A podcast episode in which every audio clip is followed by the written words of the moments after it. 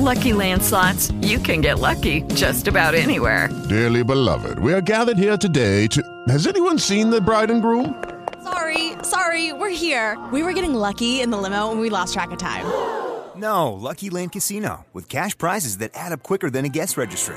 In that case, I pronounce you lucky. Play for free at LuckyLandSlots.com. Daily bonuses are waiting. No purchase necessary. Void were prohibited by law. 18 plus. Terms and conditions apply. See website for details.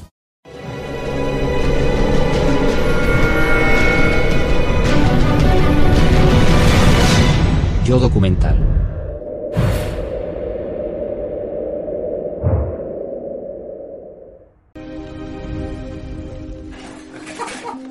Siento que no pueda ayudarte nadie. sí. Hendrik Poinar es biólogo evolutivo. Es decir, estudia la naturaleza de cómo hemos llegado aquí los humanos y a dónde vamos. Los sueños infantiles de Hendrik eran recorrer el mundo y viajar atrás en el tiempo. Los ha cumplido ambos. Y hoy, por ejemplo, ha volado a Rusia en busca de fósiles de mamuts lanudos. Estoy cara a cara con un mamut. ¿Cuántas veces se puede decir eso? Estar al lado de un animal extinto es un sueño de mi niñez. Supongo que estarás pensando en su ADN. Sí, solo veo el genoma. Veo cromosomas. Poinar es también uno de los grandes expertos mundiales en ADN antiguo. Nadie se imagina que todavía hay algo escondido en un hueso que ha estado enterrado unos miles de años o cien mil años. Y mucho menos que sea posible resucitarlo o devolverlo a la vida. Es una idea descabellada. Es como viajar en el tiempo, es el sueño de un niño. La idea de utilizar huesos antiguos como una máquina del tiempo inspiró a Poinar para iniciar una aventura fantástica. Sabía por experiencia que el ADN antiguo contiene secretos científicos. Así que se propuso resolver uno de los mayores misterios de todos los tiempos. ¿Qué causó la peste negra? La plaga que diezmó Europa en el siglo XIV.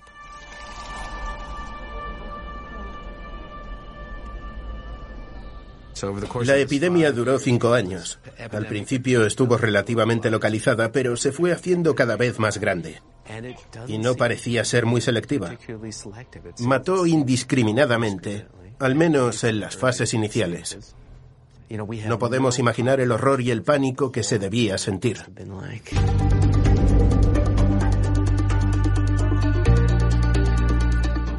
Desde la antigüedad, en Italia se han cruzado las rutas comerciales entre Europa y Asia. Fue el primer país europeo afectado por la peste negra de la década de 1340. Para los investigadores de la peste negra, Italia es la zona cero. Por eso está aquí Hendrik. En Italia se escribieron crónicas detalladas de la devastación.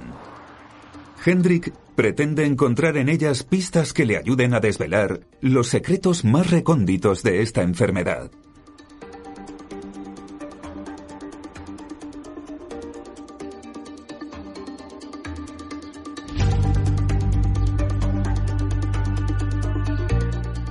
Hendrik se dirige a Pistoia, una pequeña ciudad entre Florencia y Pisa.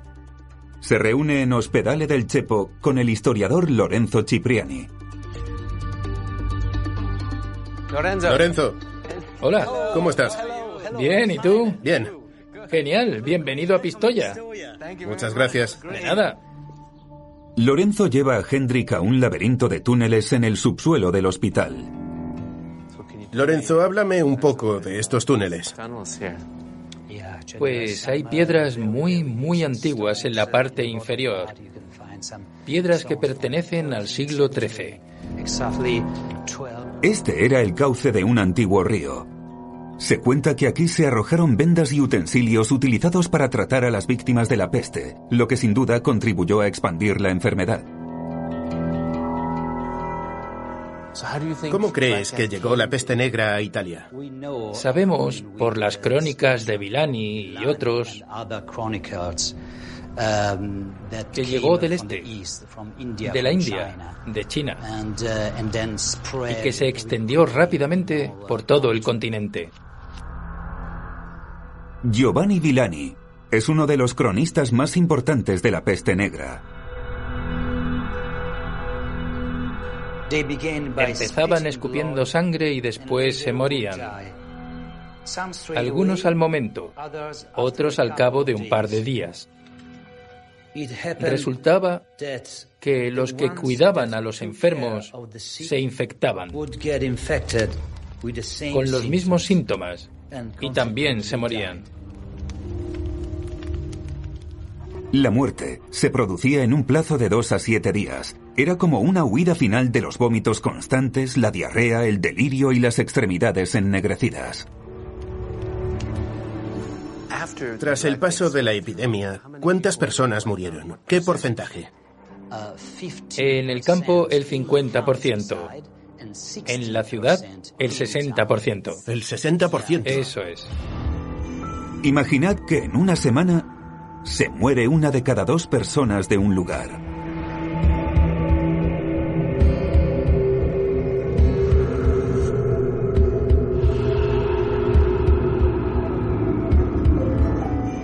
Los científicos han intentado establecer la causa de la peste negra desde su aparición. Algunos han estado cerca de resolver el misterio, el sospechoso principal es la peste bubónica provocada por una bacteria llamada Yersinia pestis o E. pestis. Raúl y otros científicos franceses han demostrado que la Yersinia pestis estaba presente en algunas de las muestras medievales. Otros intentaron replicar esos hallazgos, pero no encontraron ADN ni resultados que lo corroborasen. Así que nos enfrentamos a una incógnita. Tenemos pruebas circunstanciales sin replicación y no sabemos qué creer. Para demostrar concluyentemente que la I. pestis es la asesina, Poinar debe encontrar una muestra. Sabe que la bacteria solo podría estar presente en los huesos de las víctimas. Aunque hay pocos cementerios documentados de la peste negra, Hendrik cree que hay uno en el que podría encontrar lo que busca. La peste negra se extendió desde Italia a toda Europa. Lo hizo por tierra y por mar a través de las rutas comerciales. Cruzó el Canal de la Mancha y llegó rápidamente a la capital inglesa.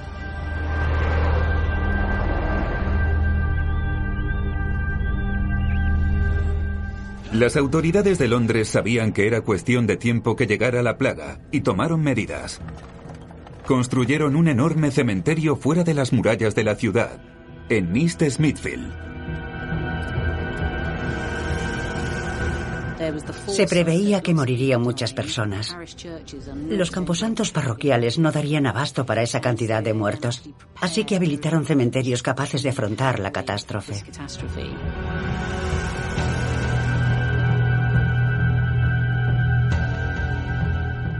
En la década de 1980, cuando se urbanizó la zona, hallaron víctimas de la peste negra y las trasladaron al Museo de Londres. La directora, Jelena Beckbalak, supervisa los más de 20.000 restos humanos que acoge el centro. Este es uno de los individuos hallados en el cementerio de East Smithfield. Sabemos que es una mujer si nos fijamos en la pelvis, pero debemos estudiar también otros rasgos. Debemos examinar la superficie para ver si hay indicios de infección, si hay fracturas, si hay cambios en las articulaciones. Se trata de una mujer joven. Calculo que tendría poco más de 20 años. Y no se observa ningún otro tipo de patología en los huesos. Lo que la mató lo hizo muy rápido. Y como conocemos el contexto arqueológico que procede del cementerio para catástrofes, debió de ser la peste negra. Se trata de un yacimiento arqueológico singular. No hay otro del que se pueda decir categóricamente que pertenece a la peste negra. Poinar cree que estos esqueletos pueden contener ADN de la bacteria que causó la epidemia. En la búsqueda de la bacteria, Hendrik ha recurrido a una de las mejores detectives de huesos del mundo, Sharon DeWitt. ¿Cuántas personas hay aquí? Calculo que unos 20.000 individuos. Vaya. Es una colección espléndida. Aquí hay más de 2.000 años de historia de Londres. Es maravilloso. Aquí tengo uno que podría interesarte. Sí, parece prometedor. Sharon es experta en osteología humana. Es capaz de identificar cualquier hueso humano a partir de un fragmento. Pero Sharon se centra en los dientes, porque su pulpa es el lugar con más posibilidades de contener sangre. Si hay ADN, estará ahí. Queremos tomar muestras de los dientes porque los patógenos que llegaron a la sangre también estarían en la pulpa dental después de la muerte. La cámara pulpar de los dientes está rodeada de dentina, un tejido duro, rodeado a su vez de esmalte, una sustancia muy mineralizada en contraposición a los huesos que son más porosos que los dientes. Esto significa que los dientes ofrecen un entorno más protegido para el ADN que está en la pulpa dental.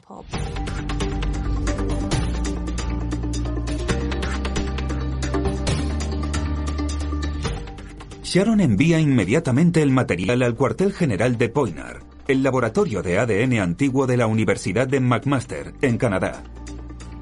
La estudiante de posgrado Kirsty Voss se encargará de la tarea más importante, tratar de encontrar un fragmento del patógeno que se sospecha que provocó la peste negra, la bacteria E. pestis.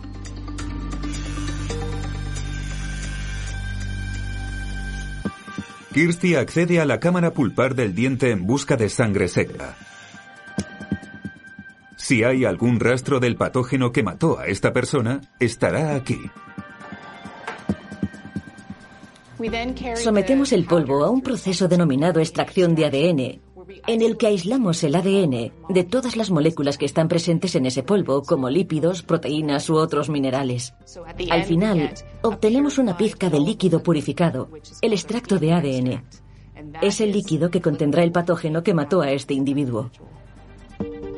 La pizca de extracto de ADN de Kirsty se parece más a una cloaca de ADN.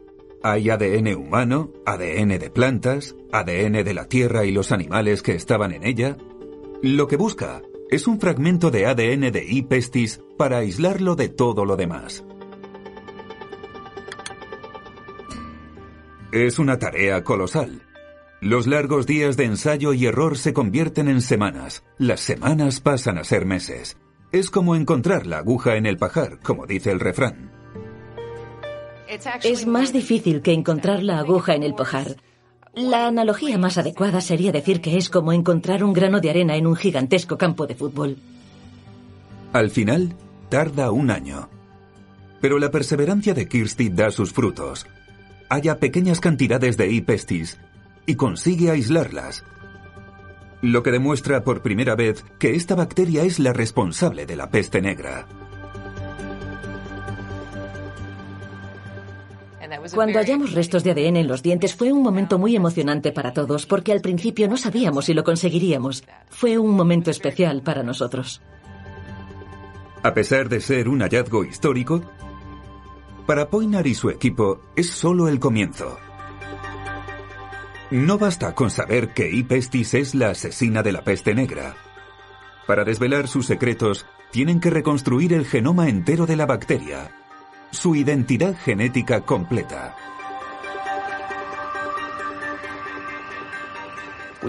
Queremos saber cómo evolucionó el patógeno. Queremos saber cuáles fueron los cambios que lo hicieron tan virulento. No me conformo con poder decir, hemos visto que la bacteria Yersinia pestis está en estos restos óseos. No, quiero conseguir el genoma para que nos diga cosas interesantes del pasado, con todo lo que eso significa en la evolución de los patógenos y su virulencia en general. Cada célula contiene su ADN. El ADN de E. pestis está compuesto de 4,6 millones de pares de letras químicas. Estas letras componen su genoma, el plano completo que muestra cómo funciona. Tras meses de trabajo, Kirsty Voss halló unos pequeños fragmentos.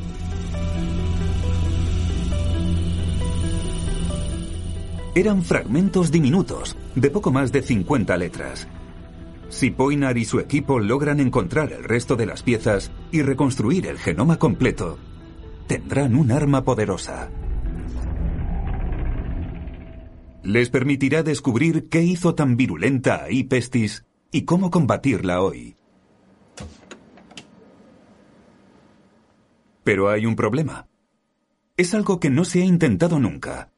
Judy was boring. Hello. Then Judy discovered ChumbaCasino.com. It's my little escape. Now Judy's the life of the party. Oh, baby, Mama's bringing home the bacon. Whoa, take it easy, Judy.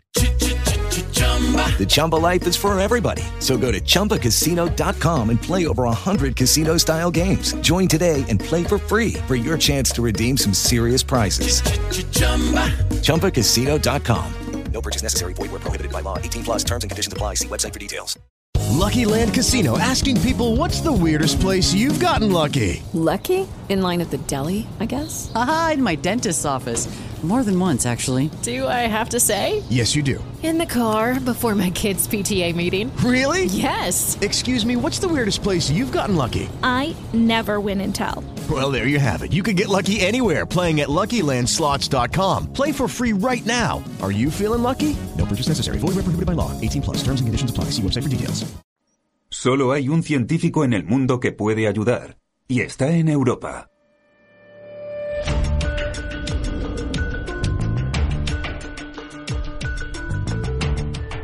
Kirsty coge sus dientes con peste negra y sus fragmentos de bacteria y vuela a Alemania. Se reúne con el profesor Johannes Kraus, experto en paleogenética, y lo suma al equipo. Johannes recurre a su experiencia investigando ADN neandertal para intentar lograr lo imposible con la ayuda de Kirsty. Era un reto mayúsculo, porque solo una pequeña proporción del ADN que se extrajo de un hueso medieval pertenecía al patógeno. Como queríamos reconstruir el genoma completo de esta bacteria, teníamos que buscar el modo de extraer los fragmentos que pertenecían a su genoma del amasijo de ADN que contenía el hueso. Habrá medio milímetro, la cantidad justa. Ha salido la cantidad que has metido. Perfecto. Excelente.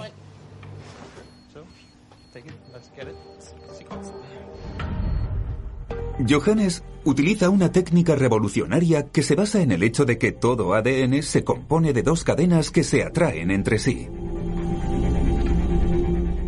Johannes se aprovecha de esta atracción natural y divide la cepa moderna de E. pestis en cadenas individuales. Después, usa una de ellas como imán para pescar los fragmentos coincidentes del ADN de la E. pestis antigua de la muestra de Kirsty. El siguiente paso es meter los fragmentos en un secuenciador de ADN.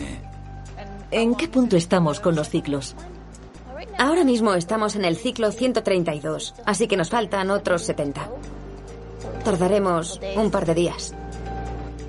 El secuenciador analiza los fragmentos de Kirsty y los transforma en miles de millones de elementos de datos en bruto. El último paso del rompecabezas es colocar de nuevo los fragmentos en el orden correcto.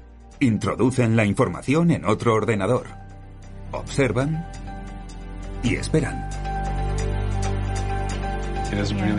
El aspecto es impresionante. Habéis hecho un trabajo fantástico. Gracias. Finalmente el equipo lo consigue. Reconstruye el genoma completo de un patógeno antiguo, E. pestis, algo que no se había logrado nunca. Hemos demostrado por primera vez que es posible reconstruir un patógeno antiguo a partir de restos arqueológicos. Ha sido un logro metodológico increíble. Fue algo asombroso, impresionante, porque nos permitió viajar en el pasado, en esta especie de máquina del tiempo artificial que creamos, para estudiar a los humanos, su ADN y lo que eso significa. Y también para estudiar los patógenos enterrados en los seres humanos que vivían en aquella época. Sensacional, increíble.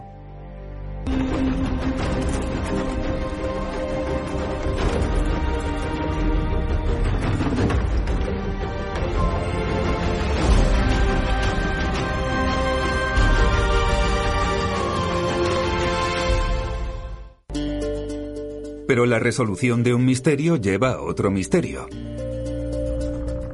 Cuando el equipo monta de nuevo el genoma de E. pestis, descubre que ha mutado. De los 4,6 millones de pares de bases, hay 97 diferencias entre las versiones antigua y moderna de este patógeno letal. Esas diferencias podrían ser vitales para entender la enfermedad. tanto la peste negra como su contrapunto moderno, la peste bubónica. Si descifran su papel, Poinar y su equipo podrían ayudar a prevenir futuros brotes. Pero para este hombre es demasiado tarde. Lo que creyó que era una gripe se convirtió en algo mucho más peligroso.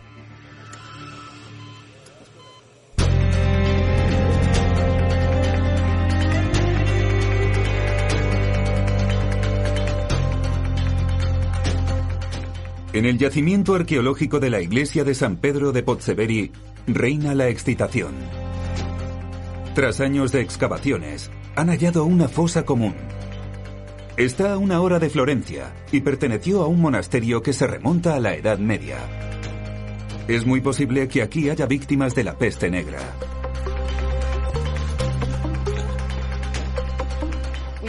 Hemos encontrado siete individuos, creo. Tres mujeres, dos hombres y dos niños enterrados. Aunque todavía no han hallado víctimas de la peste negra, quedan muchas capas más por excavar. Hendrik Poinar está aquí porque necesita más ADN de la bacteria E. pestis para resolver el misterio de los 97 cambios que hay entre la cepa antigua y la moderna. Es muy probable que haya genes que no hemos identificado y debemos encontrarlos. También debemos entender cómo afectaron esos cambios a la virulencia. Son los objetivos básicos para poder predecir cuál de estos cambios tendrá efectos drásticos en su virulencia o en su capacidad de infectar a un nuevo huésped. Son los puntos que tenemos que aclarar. Con esos avances, Poinar podría contribuir a detener un futuro brote de la enfermedad. Es una búsqueda vital, porque la peste bubónica sigue cobrándose vidas actualmente.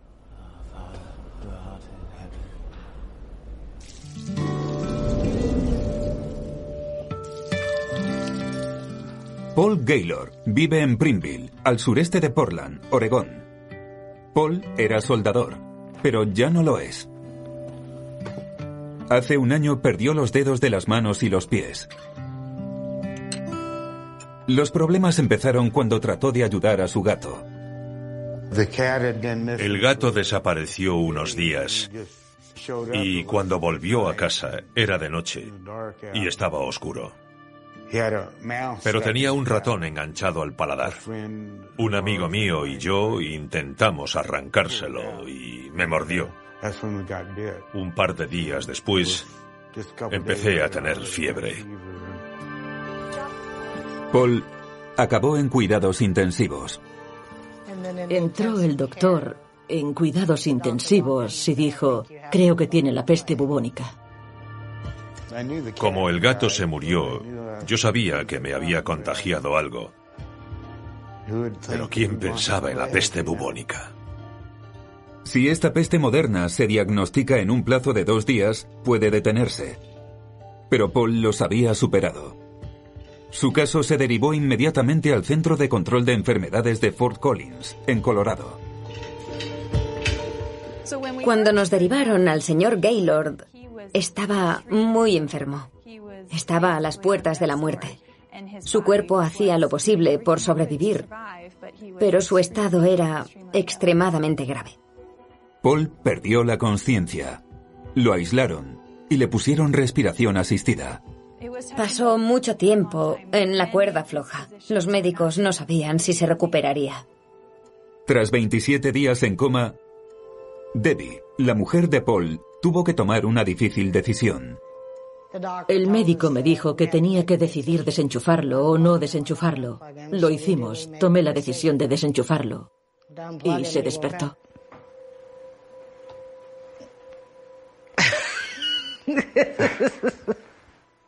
Aunque Paul recuperó el conocimiento, no estaba fuera de peligro. Seguía sufriendo los embates de la enfermedad. Tenía los dedos de las manos y de los pies ennegrecidos, tenía bubones, hinchazón de las extremidades y gangrena seca, síntomas clásicos de la peste bubónica. No esperábamos que vinieras. Nos has engañado. El centro de control trata de impedir brotes de peste bubónica. Y para ello era fundamental saber cómo había contraído Paul la enfermedad Primero analizaron muestras de ADN suyas y del gato. Queríamos saber si Paul se había infectado por medio de una pulga, en este caso de un gato o por otra vía. Al comparar los perfiles genéticos, pudimos identificar la similitud entre las cepas de las dos fuentes. Paul y el gato que le mordió tenían patrones idénticos. No había duda de que el culpable era el gato de Paul. No es sorprendente, ya que la peste bubónica es rara en humanos, pero no tanto en animales.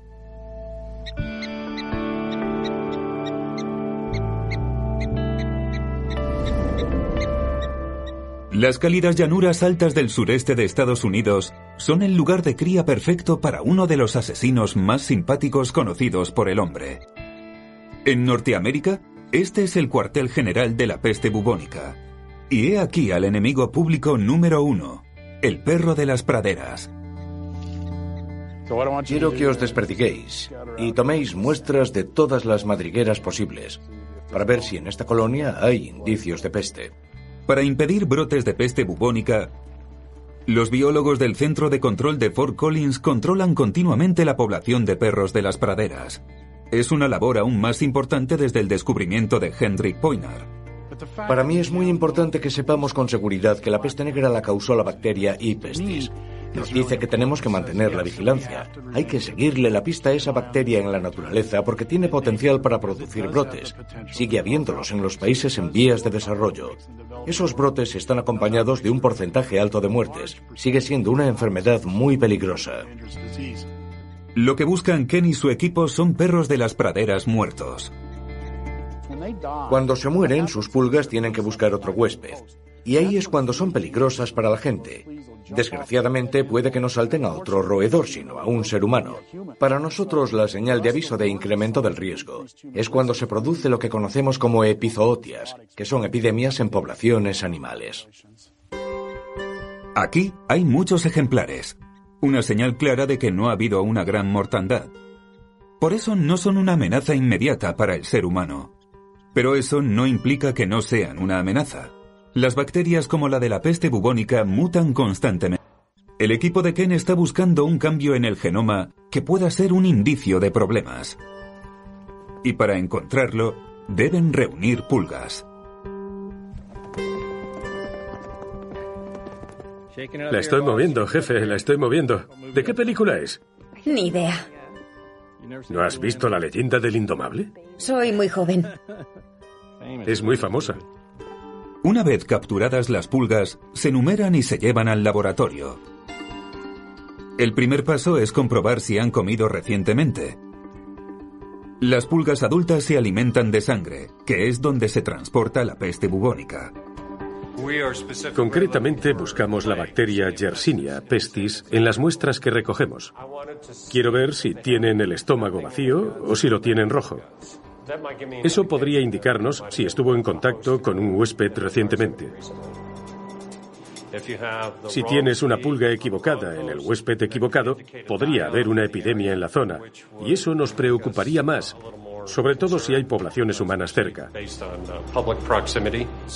Es importante saber qué pulgas tenemos, de qué se alimentan y de dónde vienen. Una vez registradas en la base de datos, las pulgas pasan a diagnóstico. Lo que hace Shanna es procesar las pulgas que recogemos en el campo. Hemos añadido un poco de líquido y utilizado un mortero de teflón para alterar el exoesqueleto de la pulga y liberar el contenido del estómago. En la jerga científica, alterar el exoesqueleto es machacar. Después ya podemos coger una muestra de ese líquido y analizarlo para ver si detectamos la peste.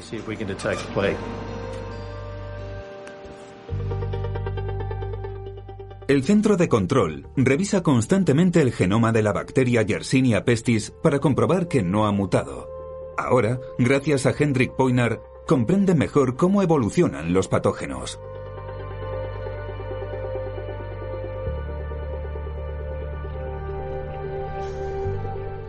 Al reconstruir el genoma de la bacteria E. pestis antigua y compararlo con la moderna, Poinar descubrió 97 diferencias. Si una de ellas fue la que multiplicó la virulencia de la enfermedad, Poinar dará a los biólogos del CDC un objetivo concreto que vigilar, como un sistema de aviso temprano. La labor que está haciendo Poiner es muy interesante porque nos permite ver cómo varían los organismos a lo largo de periodos largos de tiempo. Y así comprendemos mejor lo que podemos esperar en el futuro. El resto es descubrir qué relación guardan esos cambios con la virulencia, cuál es el riesgo para los humanos y los animales. Cada año se dan en el mundo unos 2.000 casos de peste bubónica. La detección temprana es primordial para evitar la tragedia que vivió Paul Gaylor.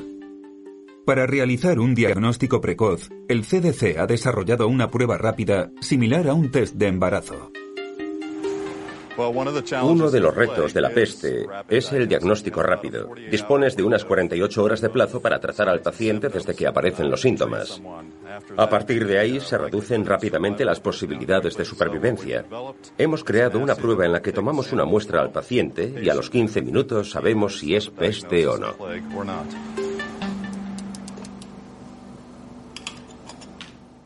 Paul Gaylor sobrevivió a la peste bubónica. Pero si surgiera una variante más letal, podría ser distinto el desenlace para decenas de miles de personas. Paul no volverá a trabajar de soldador, pero se considera el hombre más afortunado del mundo. Se lo toma con filosofía. No te rindas. La vida es algo más que tener las extremidades. Se puede vivir bien después de perderlas. Siempre me han gustado los retos. Este no era el que me esperaba, pero lo acepto.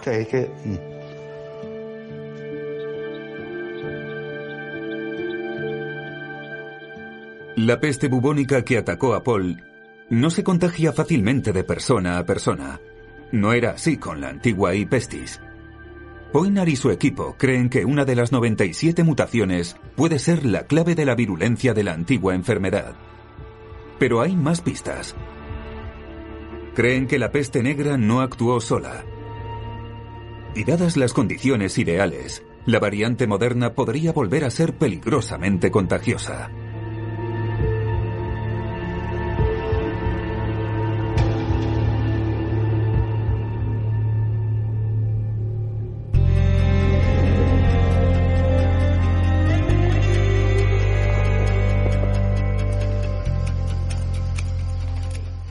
Hannah, ¿en qué estás trabajando? Estoy excavando una tumba. Creo que está orientada de este a oeste por la decoloración. Mientras limpiaba la superficie apareció esta pequeña cruz. ¿Has encontrado una cruz? Sí. Según Antonio, puede ser medieval y se utilizaba con la ropa. Como un alfiler. Sí. Es fantástico. El término medieval es música celestial para Hendrik Poinar. Podría ser de 1347, el año de la llegada de la peste negra a Italia. Ha venido a excavar aquí, en la iglesia de San Pedro, en busca de más muestras de la I pestis. Seguimos con la misión, la eterna misión de comprender cómo evolucionan los patógenos y en particular Yersinia pestis. Esperamos encontrar víctimas de la peste negra o epidemias posteriores. Aunque de momento no ha encontrado nada concluyente, Hendrik tiene otra pista. Los cronistas italianos se fijaron en la rápida propagación de persona a persona. Hendrik cree que la bacteria E. pestis mató tan rápido porque no actuaba sola.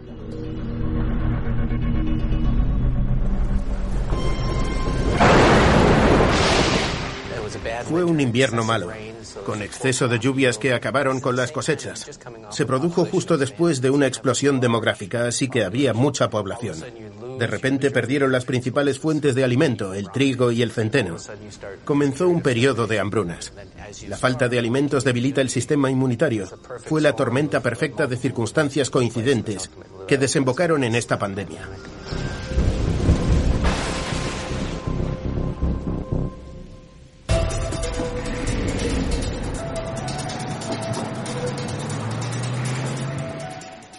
Para averiguar si hubo otras infecciones letales implicadas, Poinar envía las muestras de ADN de las víctimas de la peste negra de Londres al Laboratorio Nacional Lawrence Livermore, en San Francisco. Aquí, los técnicos buscan cualquier cosa que pueda utilizarse en un ataque terrorista. Antrax o ricina en un sobre, gas sarín en el aire e incluso la posibilidad de una peste como arma de destrucción masiva. Es bien sabido que Estados Unidos, Japón y la antigua Unión Soviética convirtieron la peste en un arma en la Segunda Guerra Mundial. Había programas de defensa biológica que estudiaban la virulencia de la peste y su uso como arma o en programas de defensa. Pero no puedo comentar mucho más al respecto. Es comprensible que haya reticencias a revelar demasiado. A pesar de todo, uno de los innovadores dispositivos antiterroristas del laboratorio servirá para que Hendrik Poinar ponga a prueba su teoría de que la I. pestis no actuó sola. En este portaobjetos, en un espacio equivalente al de la uña de un pulgar, hay más de 5.000 fragmentos de ADN. Gracias a este extraordinario artefacto diseñado en el laboratorio, la bioquímica Crystal Jane puede identificar cada uno de los 5.000 peligrosos patógenos en menos de 24 horas.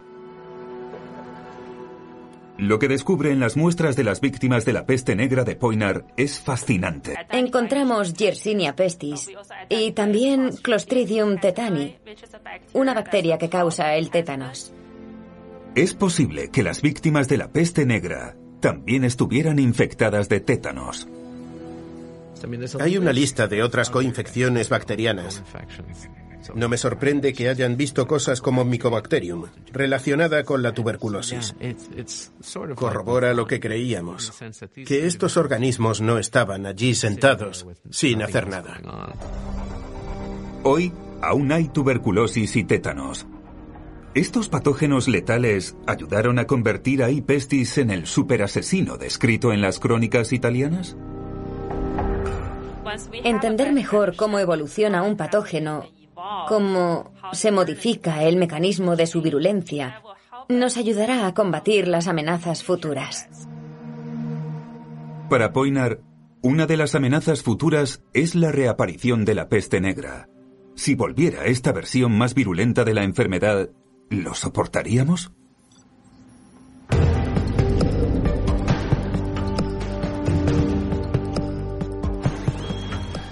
Poinar acude al bioquímico canadiense Jerry Wright en busca de respuestas. Hemos creado un software que analiza los genomas en busca de genes que confieren resistencia a los antibióticos. Fue positivo descubrir que el genoma de la peste negra contiene muy pocos genes de resistencia a los antibióticos. Eso quiere decir que si reapareciera hoy el patógeno, podríamos combatirlo con un antibiótico muy viejo llamado tetraciclina. La tetraciclina sería un muro insalvable para la peste negra.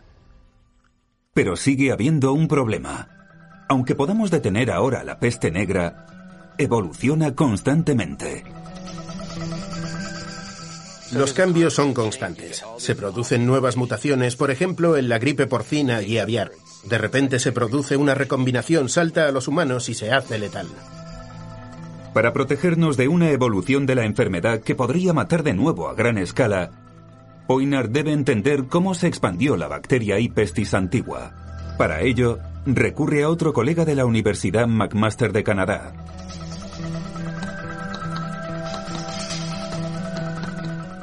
David Earn es matemático, especializado en crear modelos animados que muestran cómo se propagan las enfermedades infecciosas. Es un proceso muy importante que nos permite determinar si vamos por buen camino para entender los mecanismos que multiplicaron la propagación de la enfermedad. Es algo más que mirar la curva de la epidemia para ver cuántas muertes hubo cada semana. Si queremos predecir cómo será una nueva epidemia de la enfermedad, debemos entender ese mecanismo. Pero hay muy pocos datos brutos sobre la peste negra en Londres. A diferencia de los italianos, los ingleses del siglo XIV no solían llevar registros detallados. Pero hubo un segundo brote masivo, la Gran Peste de Londres.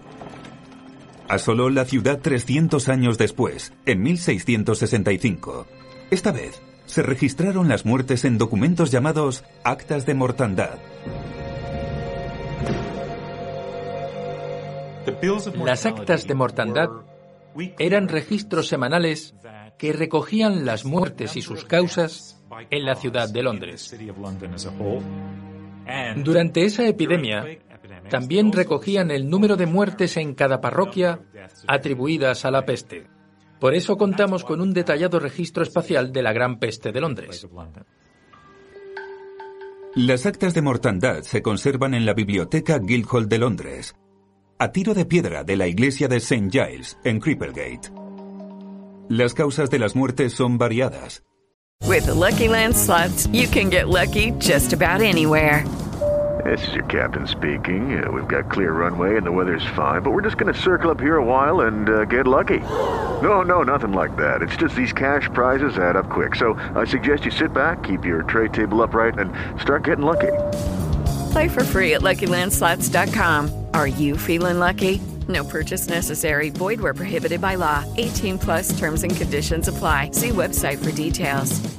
Are you struggling to lose weight and keep it off? Tired of wasting time and money on starvation diets that lead to more frustration and stress? If there was a weight loss solution that could actually work for you, would you try it? Then head to golo.com. I'm Steve. I lost 138 pounds in nine months on Golo. I'm Amber. I've lost 128 pounds with Golo. If you're ready to take back control of your life, head to golo.com now and see how Golo can work for you. That's golo.com. My sleep is way better. My you inflammation has gone way down. Golo saved my life. I was way overweight. That's what sent me down the path. I wanted to make sure and live for my kid. I have literally tried everything. I was on the verge of getting gastric bypass surgery, and I saw the Golo commercial, and it was the last thing I tried because it worked. Join over 2 million people who found a better way to lose weight with Golo. Your healthier and happier life begins at golo.com. That's G O L O.com. Again, G O L O.com.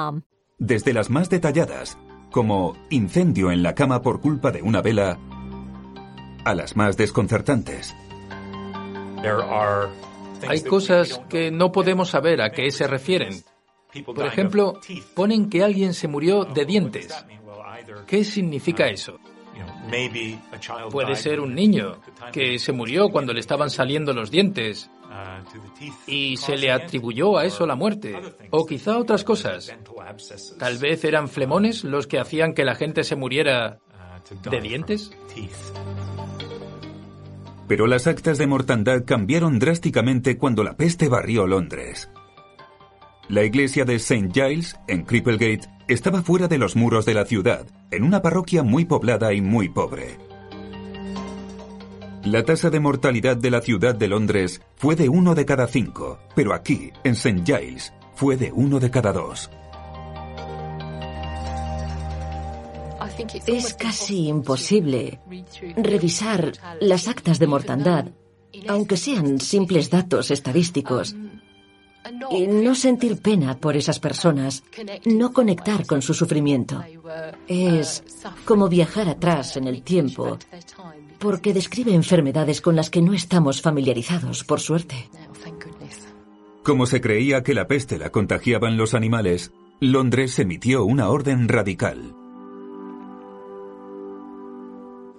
Se ordena el sacrificio de perros, gatos y conejos, o que se tengan en un número tan escaso que no suponga un peligro. También se prohíbe que los cerdos anden por las calles, como sucede habitualmente, y si puede ser, que se sacrifiquen. Para David Tern, la historia la cuentan los números. Tras analizar los datos de las actas de mortandad, David creó un modelo que muestra exactamente cómo se propagó la peste.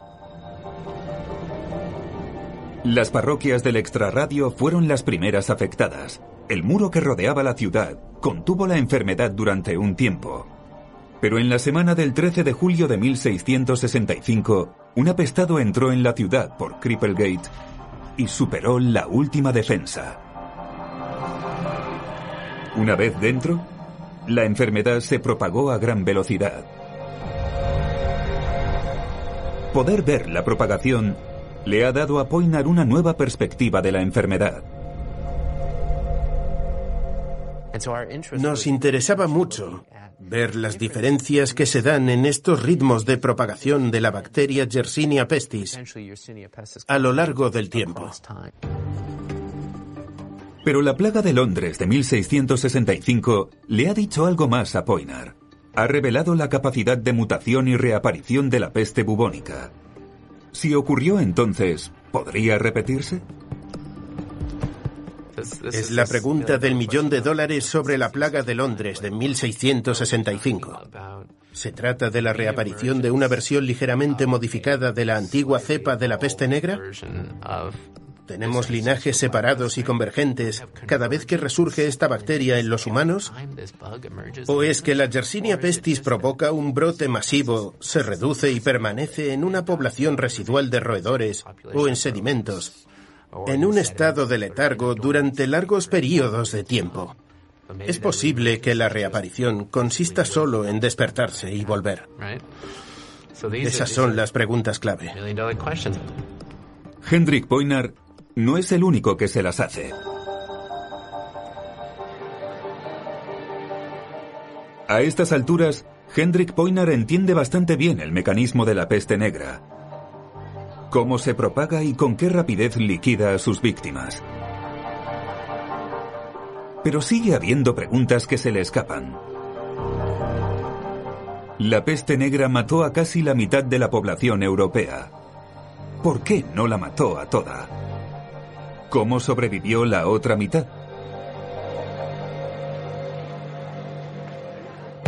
Esta es la iglesia de Cristo de Spitalfields. Sí. Han encontrado cuerpos muy interesantes de los siglos XVIII y XIX. Bien. Este es el mercado de Spitalfields. Ahí está la zona urbanizada, que es donde estaba el cementerio con todos esos cuerpos. Ah, vale. Hendrik Poinar le ha encargado una nueva misión a la experta en huesos Sharon DeWitt. Para ello, ha ido a Spitalfields, en el East End londinense, con Jelena Beckbalak, directora del Museo de Londres. Si miras hacia abajo verás los restos de la edificación medieval. Es magnífico. Sí, no es habitual ver algo así. No. El objetivo de Sharon es encontrar huesos de antes o después de la peste negra. Si me acompañas por aquí, es el primer paso para averiguar por qué algunos sobrevivieron a la letal epidemia y otros no. Cuando se urbanizó esta zona en la década de 1990, hallaron un cementerio enorme y una antigua casa mortuoria. En lugares en los que escasea el terreno, como el centro de Londres, era habitual reutilizar los cementerios. Se exhumaban los cadáveres y se almacenaban con mayor eficiencia, como una colección de huesos. Sharon, esto es algo único, porque es la edificación medieval, la capilla y la casa mortuoria que se excavó. Es increíble cuántas partes siguen intactas. Sí, está muy bien conservado. ¿Cuántas personas se desenterraron? 14.000 individuos. Vaya. Sí, es un gran número. 10.000 de ellos se conservan en el Museo de Londres. Estupendo. Lo interesante es que están muy bien distribuidos por fechas. Ajá, sí. Podemos decir que hay individuos de los siglos XII, XIII, XIV y XV. Podéis identificar los individuos que murieron antes de la peste negra y los que murieron después. Sí, se puede. Para mí es perfecto. Me alegro. La peste negra fue uno de los mayores episodios de selección natural de la historia. Fue como una lotería macabra. Si salía tu número, te morías. Pero, ¿los que sobrevivieron lo hicieron porque eran los más fuertes o fue simple suerte? Si acabas con el 50% de la población, es posible que los afectados tuvieran una propensión alta. Liquidó al 50% de la población que tenía genes que la hacían más propensa a la peste. Mientras que el 50% que sobrevivió tenía genes que nos han hecho más fuertes frente a la peste. Sharon, este es uno de los individuos de Spitalfields. Puedes echar un vistazo y ver si hay algo que te sirva. Esa calavera tiene buena pinta. Sí, es fantástica. Sharon busca una vez más dientes bien conservados. Se trata de averiguar si hay determinadas características que permitieron sobrevivir a la epidemia y que luego se transmitieron de generación en generación. Sharon envía las muestras de la peste negra a McMaster para que las analicen. Buscarán variaciones genéticas. Los llamados alelos pueden ayudar a descodificar la enfermedad. Si Poinar y su equipo aclaran este último misterio, saber qué protegió a la mitad de la población europea, la información podría tener implicaciones profundas a la hora de tratar otras infecciones en el futuro. La cuestión es si esos alelos siguen siendo útiles para otras cosas. Puede que no protejan únicamente de la peste. Puede que también protejan frente al VIH, la viruela, etcétera, etcétera.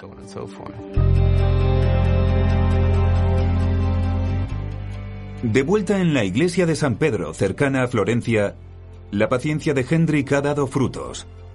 El equipo ha encontrado restos de presuntas víctimas de la peste negra. Esto es exactamente lo que habíamos venido a buscar. Estamos emocionados. Son unas muestras magníficas. Se registra todo con esmero y se envía al laboratorio de ADN antiguo de la Universidad de McMaster en Canadá. Las buenas noticias son que tenemos una fosa medieval. Hemos enviado las muestras y estamos pendientes de los resultados. Basándonos en las exploraciones y en este procedimiento enriquecido, lograremos averiguar si son o no víctimas de la peste negra. El cuento de nunca acabar. Hay quien dice que probablemente hayamos dejado atrás las enfermedades infecciosas, pero se equivocan. Siempre habrá más brotes epidémicos de distintos patógenos. Porque aunque erradiquemos el patógeno por completo, como hemos hecho con la viruela, siempre habrá algo nuevo que evolucione y que tenga la capacidad de afectar a la población humana y causar epidemias. Hendrik Poinar y su equipo han resuelto uno de los grandes misterios de la ciencia. Han identificado el asesino más letal de la historia y han reconstruido el genoma completo de una bacteria antigua. Algo que antes se daba por imposible. Lo más interesante del genoma de un organismo es que la historia de ese organismo y la de sus predecesores está registrada en el genoma de los individuos actuales. Bajo mi punto de vista, es uno de los proyectos arqueológicos más grandes de todos los tiempos. No es como en las películas de policías, en las que el ADN resuelve el crimen antes de los títulos de crédito. La vida y la ciencia reales son muy diferentes. Poinar y su equipo han revelado una gran parte del misterio de la peste negra pero aún hay muchas preguntas sin responder. Quizá algún día tengamos todas las piezas del rompecabezas. Hasta entonces, seguirán excavando.